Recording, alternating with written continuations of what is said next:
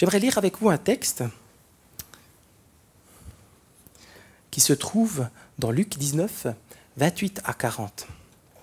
Après avoir dit cela, Jésus partit, suivi de ses disciples, pour monter à Jérusalem. Aux approches de Bethphagée et de Béthanie, près de la colline appelée Mont des Oliviers, il envoya deux de ses disciples en disant Allez à ce village qui est devant vous.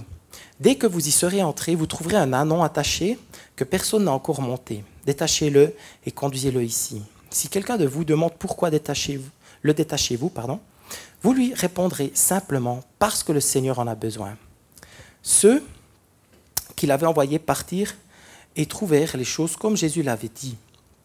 Au moment où ils détachaient l'anon, ses propriétaires leur demandèrent Pourquoi détachez-vous cet anon Ils répondirent Parce que le Seigneur en a besoin. Et ils le conduisirent à Jésus. Après avoir posé leur manteau sur le dos de l'animal, ils y firent monter Jésus. Sur son passage, les gens étendaient leurs manteaux sur le chemin.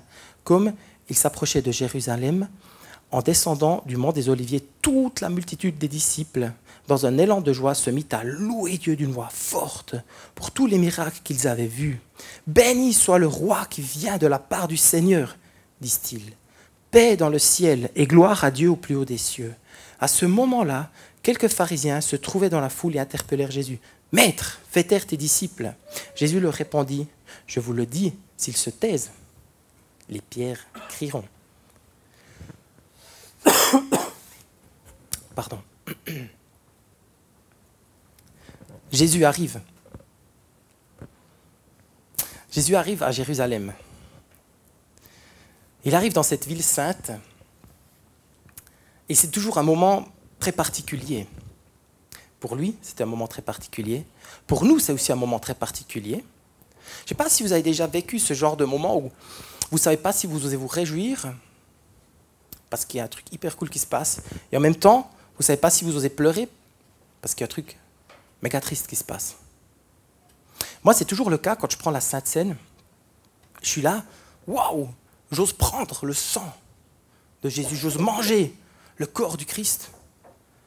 Je suis hyper heureux parce qu'au travers de ça, j'ai la vie éternelle et en même temps, je suis effrayé parce que Fabrice, il a tellement péché que Jésus, il a dû aller à la croix pour que Fabrice puisse avoir relation avec Jésus, pour que le monde, le péché du monde soit porté par lui.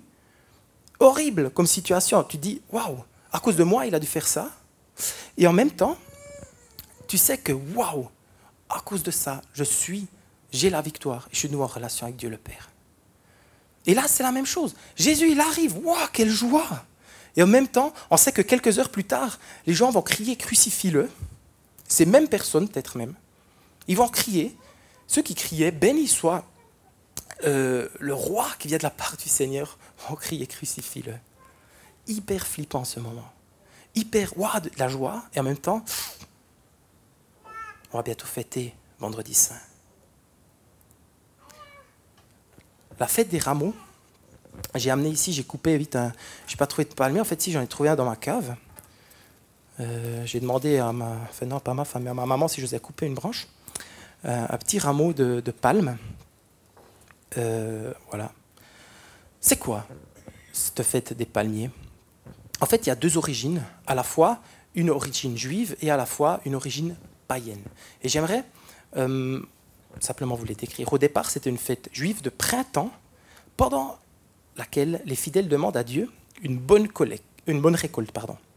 récolte. Selon la tradition, ils portaient des rameaux de palmiers, symbolisant le début, le début de la saison chaude et invoquant la fertilité de la terre. C'est pas comme chez nous le carnaval où on chasse l'hiver. Là, ils étaient en train d'accueillir le printemps et la fertilité. Et au fil des siècles, cette fête a été adoptée par d'autres peuples paysans à l'époque romaine. Elle a été assimilée à la fête romaine appelée Floralia ou Florilia, une fête consacrée à la déesse fleur. Donc ils étaient là, puis voilà, ils fêtaient cette euh, fête aussi, pas simplement pour ce printemps, pour le, tout ce qui est floral de la fleur, pour accueillir ce printemps. Et jusqu'à l'ère moderne, le dimanche des rameaux qui rappelle l'entrée triomphante de Jésus-Christ à Jérusalem, et peu de temps avant la Pâque juive, et du coup aussi aujourd'hui la Pâque chrétienne. Pâque juive, vous vous rappelez hein, C'était quand Tobias nous a bien expliqué ça, quand le peuple est sorti de l'Égypte. Il fêtait ça, et parallèlement, Jésus est venu et a, institué une nouvelle Pâque, qui est cette Pâque chrétienne, où justement cet agneau immolé, c'était lui qui était destiné à être crucifié et à être mangé aussi. Alors ce texte euh, qu'on a lu avant, c'est arrivé de Jésus triomphant, il est là, et il arrive, et il savait qu'il allait être condamné. Imaginez Vous arrivez à une place, tout le monde t'acclame, et tu sais peu de temps après, tu vas mourir. Comme j'ai dit, cette tristesse, cette joie, Jésus savait que au travers de ça, il était soumis à son Père et c'est ce qu'il voulait faire. Et au travers de ça, il pourra avoir une relation profonde avec toi aujourd'hui. Je suis soumis à mon Père, j'y vais, j'avance. Arriver à la condamnation en triomphe. Souvent, quand on est condamné, c'est autrement. Et on l'a déjà entendu ce matin. Euh, ah non, c'était dans la prière, excusez-moi avant. C'était cette humilité. Un roi, il rentre toujours triomphant sur un cheval. On le voit d'ailleurs dans l'Apocalypse, Jésus arrive sur un cheval blanc et il triomphe. Il est là, waouh, je suis un roi. Jésus est un roi tout de même, mais il arrive sur un anon qui a été préparé par avance pour lui. D'ailleurs, qui a été prophétisé des centaines d'années auparavant. Et en arrivant sur cet âne, Jésus, il montre cet aspect de serviteur. Le royaume de Dieu, ce n'est pas un royaume où vous venez faire du management ou créer une entreprise où on va euh, faire un management de d'âme pour Jésus. Mais on est des serviteurs. Jésus, il a dit, je suis venu serviteur, serviteur pour donner et offrir ma vie, pour mourir pour le monde. Il a été serviteur et il a montré à toi ce matin, qui est là, comment être serviteur, d'offrir sa vie à son prochain. On ose offrir notre vie, on ose être serviteur. Et Jésus a montré clairement au travers de ça, je suis serviteur de ce monde, je m'offre pour ce monde. Et tout ça, les gens ont vu arriver Jésus et ils ont commencé à l'honorer. Ils lui ont déballé, ou plutôt déroulé quelque chose qui avait peut-être même plus de valeur qu'un tapis rouge. Regarde le manteau que tu as sur toi. Tu l'enlèves, tu le lances dans la poussière. Et un âne, sorti d'une écurie, vient chauper par-dessus peut-être même, tout d'un coup, fait encore une crotte dessus. Il est foutu ton manteau. J'imagine qu'ils n'avaient peut-être pas autant de manteaux que nous dans notre dressing aujourd'hui, mais en fait, ce manteau, il a été peut-être détruit. Et les gens, ils sont venus et ils ont dit Waouh, lui, il est le roi. Qu'est-ce qu'ils ont dit? Béni soit le roi qui vient de la part de l'Éternel, du Seigneur, de Dieu. Donc, on, a lu dans le texte, ses disciples accueillent Jésus en mettant leur manteau. Alors, c'est clair que dans d'autres textes, on l'a pas lu ici dans Luc, ils prenaient des rameaux, des rameaux de palmier, et les déposèrent aussi où ils les secouaient. Pourquoi J'y reviens après? Et cette proclamation, comme j'ai dit, où tout le monde criait haut et fort, hein, dans un autre texte même, c'est des enfants qui crient Hosanna.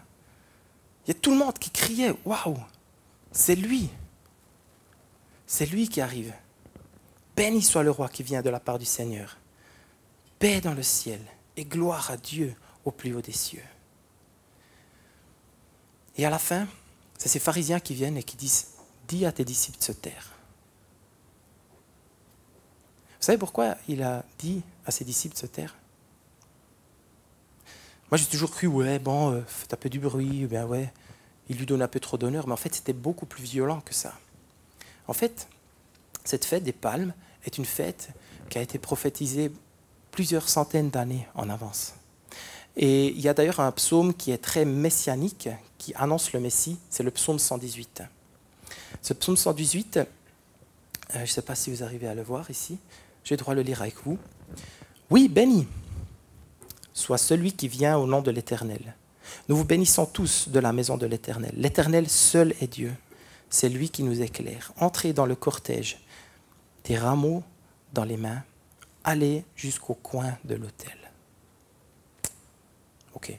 On lit ce texte comme ça, nous on ne comprend pas forcément tout grand-chose, enfin pas beaucoup de, de ce texte, mais ce que nous pouvons lire dans ce texte, c'est déjà les rameaux. Et on peut déjà voir que c'est celui qui vient au nom de l'Éternel. En fait, ce texte, c'était devenu un texte, une salutation. Les, Juifs, ensemble, quand ils se saluaient, ils utilisaient ce texte. Ils venaient dans ta maison et ils citaient ce texte. Eh, béni soit celui qui vient au nom de l'Éternel. Ils proclamaient chaque jour la venue du Messie. Chaque jour, ils disaient, nous, on veut que le Messie vienne. Et en fait, quand ils ont commencé à chanter cette chanson, ou plutôt à crier à haute voix, béni soit le roi qui a de la partie, ils étaient en train de crier, Jésus est le Messie. Il est le Messie. Il est lui, c'est lui qui vient. C'est pour ça qu'ils ont pris des palmes et qu'ils ont commencé à les secouer. Hein? Entrer dans le cortège. Jésus rentre dans le cortège des rameaux dans les mains. Des rameaux dans les mains de palmes.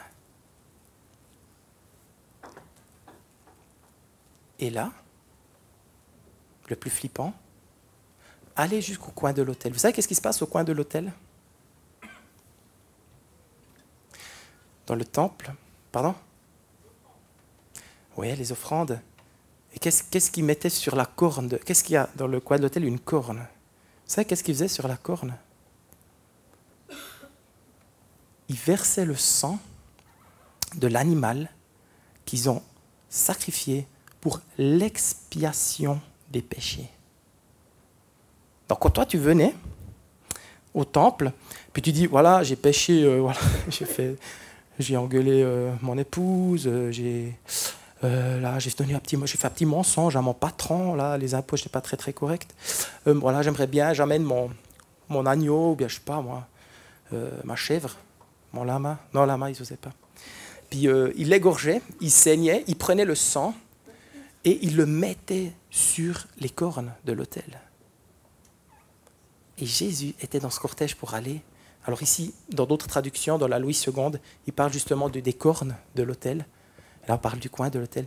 Et il mettait ce sang dessus. Vous imaginez? Jésus, il était dans ce cortège avec les rameaux à la main, avec les gens autour, pour aller au coin de l'autel. Pourquoi? Et ça, il en su qu'après coup, et on le sait aujourd'hui. Pour que le sang de Jésus puisse être déversé pour le pardon de nos péchés. Une prophétie incroyable qui est en train de se réaliser, les amis. Et là, on le voit. On voit que c'est parce que c'est un chant messianique que les pharisiens, en fait, sont. Dis à tes disciples se taire maintenant. Et Jésus, il dit Ouais, ils peuvent se taire, il n'y a aucun stress. Mais les pierres, elles, elles vont crier. T'inquiète pas. T'inquiète pas, je sais que je, vais obéir et je suis soumis à mon Père, je ne peux rien faire d'autre que d'aller dans le coin de l'hôtel. Ce n'est pas quelque chose de super agréable pour Jésus. Mais en même temps, il savait que c'était lui. Cette histoire m'a énormément interpellé par rapport au royaume. C'est un roi qu'on accueille. Un roi, qu'est-ce qui se passe avec un roi? Il vient amener son royaume. Quand un roi il rentre dans un village, il dit, OK, le royaume ici, c'est comme ça que ça se passe.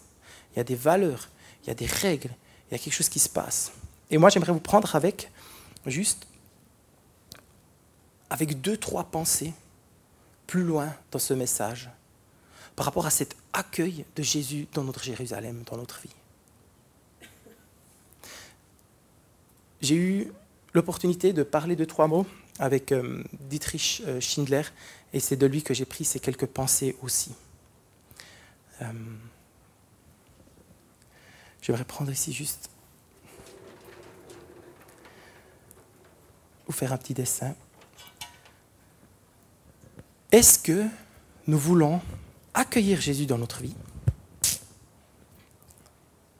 Est-ce que nous voulons inviter Jésus dans nos projets? Est-ce que nous voulons inviter Jésus dans notre village? Tu peux mettre le nom de ton village. Est-ce que nous voulons que Jésus puisse prendre place dans mon royaume?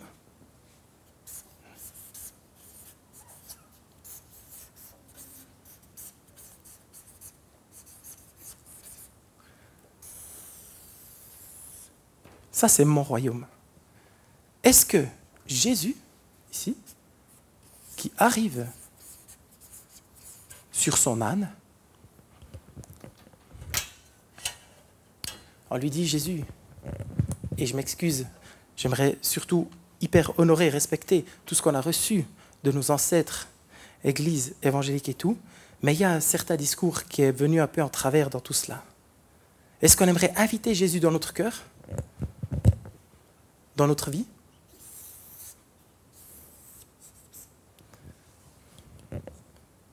Je pense que si nous invitons Jésus dans notre cœur et dans notre vie, Jésus rigole.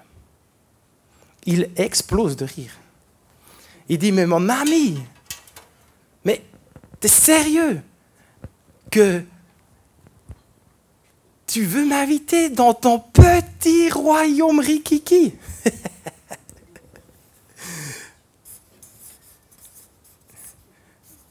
Le royaume de Dieu. Ciao Philippe. Hein? Salutations. Jésus vient et dit, non, le moi, le toi, j'ai envie de l'inviter dans mon royaume.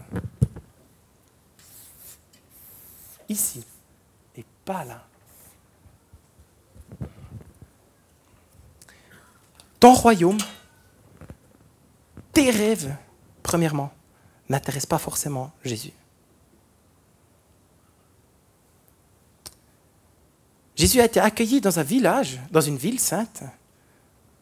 Regardez ce qui s'est passé, on l'a crucifié. Les disciples l'ont crucifié. Jésus, qu'est-ce qu'il a fait quand il a trouvé ses disciples? Qu'est-ce qu'il leur a dit de faire?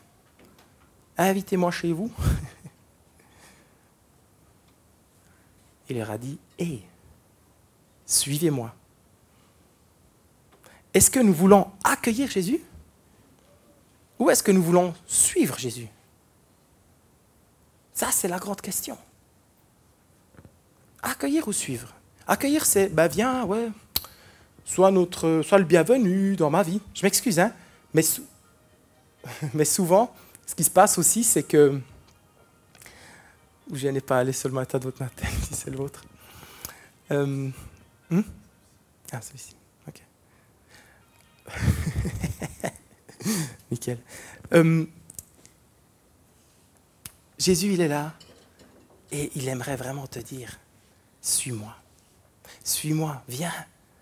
Viens, je, vais te, je vais te montrer par où que ça se passe. Mon royaume, il est bien plus grand. C'est pas juste un truc bizarre. Viens, regarde comment je fais, regarde comment je vis, regarde comment je vais manger chez mes amis, regarde comment je vais euh, travailler, regarde comment je vais traiter mes parents, regarde comment je vais faire des miracles, regarde comment je vais baptiser des gens, regarde comment je vais souffrir à la croix. Et je suis tout à fait d'accord avec vous que c'est un petit peu bizarre parce que les disciples l'ont tous abandonné le jour de la crucifixion. Pierre, lui, il a sorti son, épée et il a coupé l'oreille de Malchus. Et puis dit, non, mais t'as rien capté, Pierre. Il lui remet l'oreille. Euh, Jean le suivait de loin, avec Pierre d'ailleurs. Pierre le renie, qu'il a dit non, je ne vais jamais te renier. Son disciple, Judas, s'est carrément pendu. Super, hein? Jésus, il est allé à la croix, il a souffert à la croix, seul. Cet acte-là, il ne pouvait pas le faire avec quelqu'un d'autre. Il a dû aller tout seul à cette croix. Il n'a pas pu prendre ses disciples avec. Il a dit, ça, c'est mon business.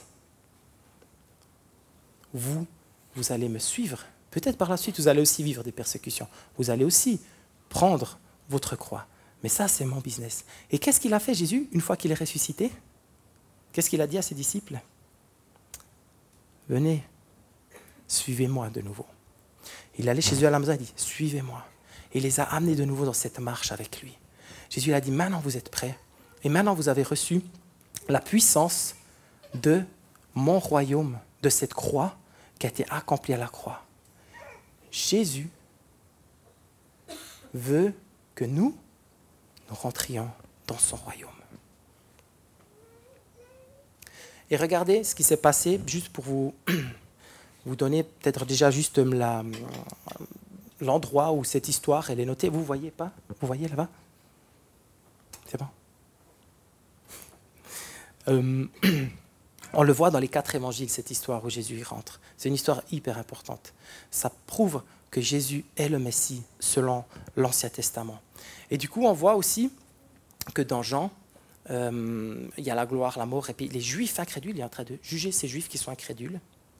Et dans Marc et Matthieu, dans Matthieu d'abord, il a encore allé dans le temple, retourner le temple, mais dans Marc et Matthieu, juste après ce texte, il va vers un figuier, et qu'est-ce qu'il fait avec le figuier? Il le maudit. Le figuier, t'es maudit, tu donnes pas de fruits, et il dessèche. Le figuier qui représente Israël. De même, dans Luc 19, ici qu'on a lu, euh, j'aimerais juste lire ce texte dans, voilà, 19. La, suite simplement de ce qu'on a lu. Jésus, il arrive dans Jérusalem et il embrasse du regard et pleura sur elle. Ah, dit-il, si seulement tu avais compris toi aussi en ce jour de quoi dépend ta paix. Mais hélas, à présent, tout cela est caché à tes yeux. Des jours de malheur vont fondre sur toi. Tes ennemis t'entoureront d'ouvrages de siège, t'encercleront et te presseront de tous côtés. Ils te détruiront complètement, toi et les habitants qui seront dans tes murs. Et ils ne laisseront pas chez toi une pierre sur une autre. Pourquoi? Parce que tu n'as pas su reconnaître le moment où Dieu est venu pour toi.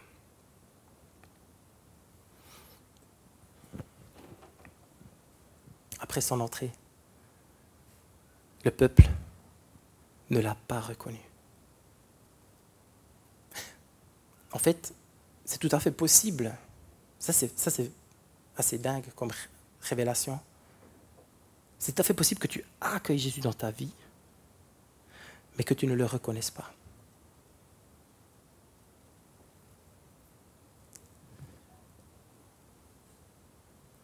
on ne le reconnaît pas comme Dieu souverain. C'est quoi un souverain? C'est quelqu'un qui dit voilà mon royaume et c'est comme ça que ça se passe. Peut-être tu dis mais Fabrice, mais c'est trop difficile. Moi j'ai mes projets. en Suisse on a notre compte en banque encore. Euh, on a notre domaine, on a notre propriété, on a. Ouais, tu vois, Jésus quand même là. Tu vois? C'est difficile. Et c'est vrai que c'est difficile. Mais ce que j'ai beaucoup aimé, je ne sais plus qui c'est qui avait dit ça, je crois que c'était Pierre Amet qui disait, mais suivre Jésus, c'est difficile. Mais ne pas le suivre, c'est beaucoup plus difficile. Beaucoup plus. Beaucoup plus, parce qu'à un moment donné, quand tu suis Jésus, ta vie, elle devient simple. Hein, je ne suis pas en train de dire que tu dois tout vendre et donner ton argent aux pauvres. Euh, Enfin, à moins que Dieu te le dise, mais c'est pas ça que je suis en train de dire, ou que tu ailles, euh, euh, que tu ailles en Afrique. Hein c'est pas ça que je dis.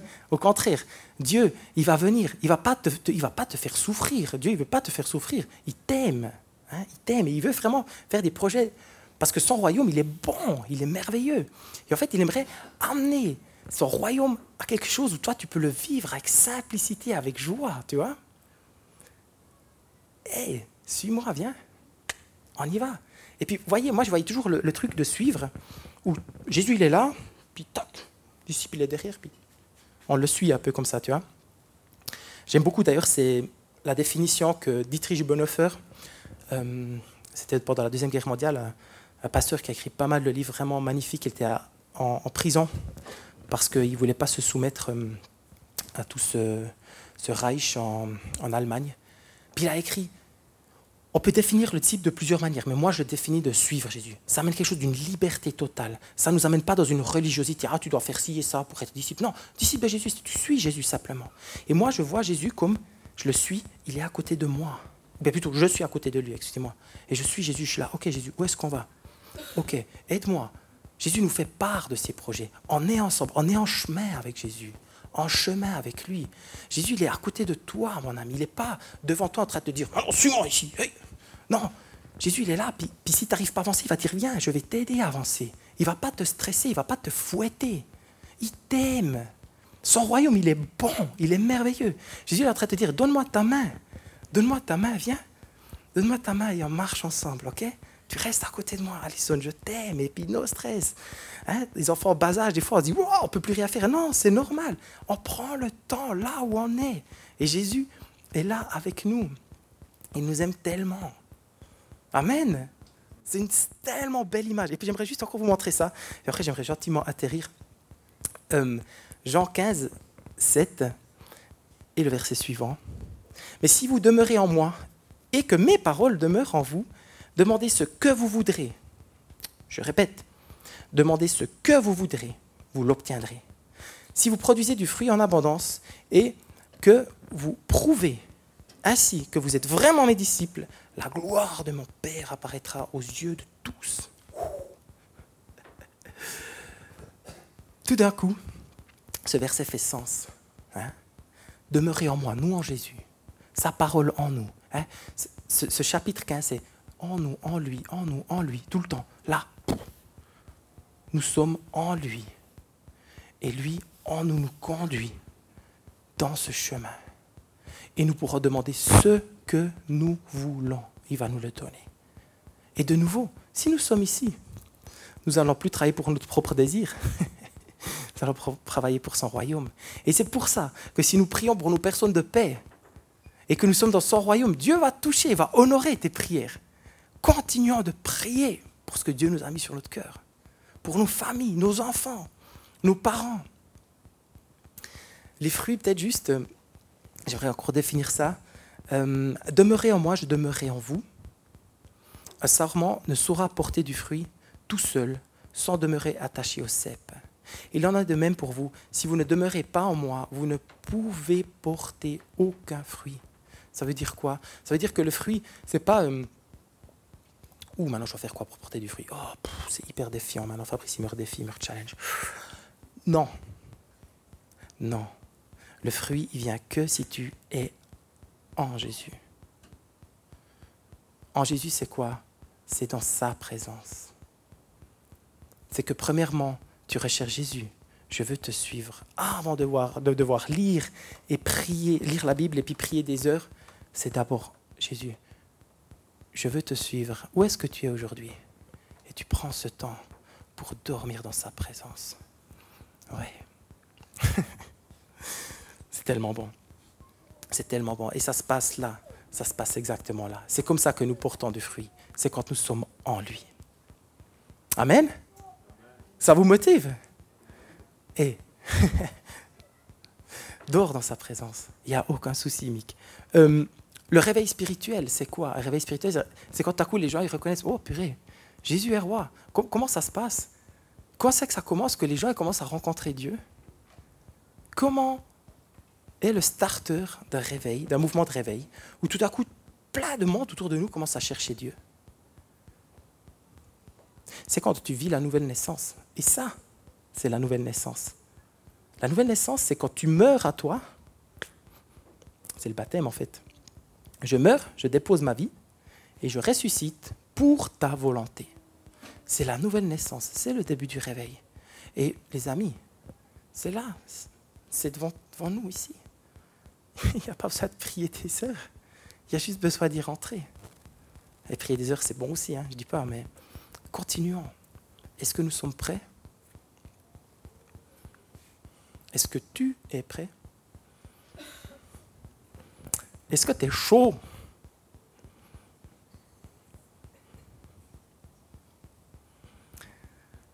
Est-ce que nous voulons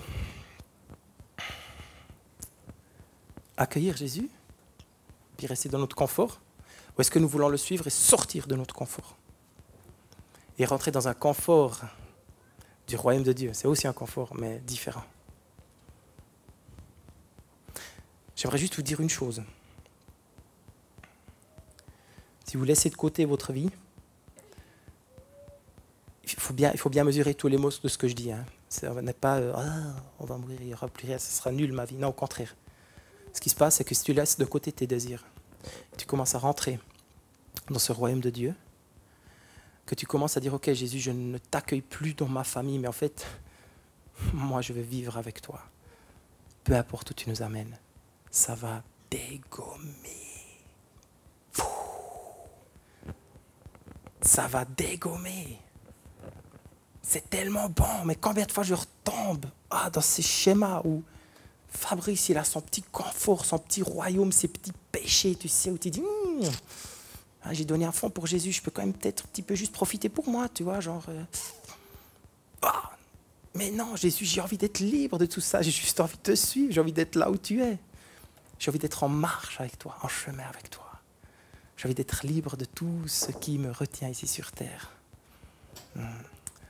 Dans mon couple aussi, dans ma famille, avec vous qui êtes, qui faites partie de cette communauté Move.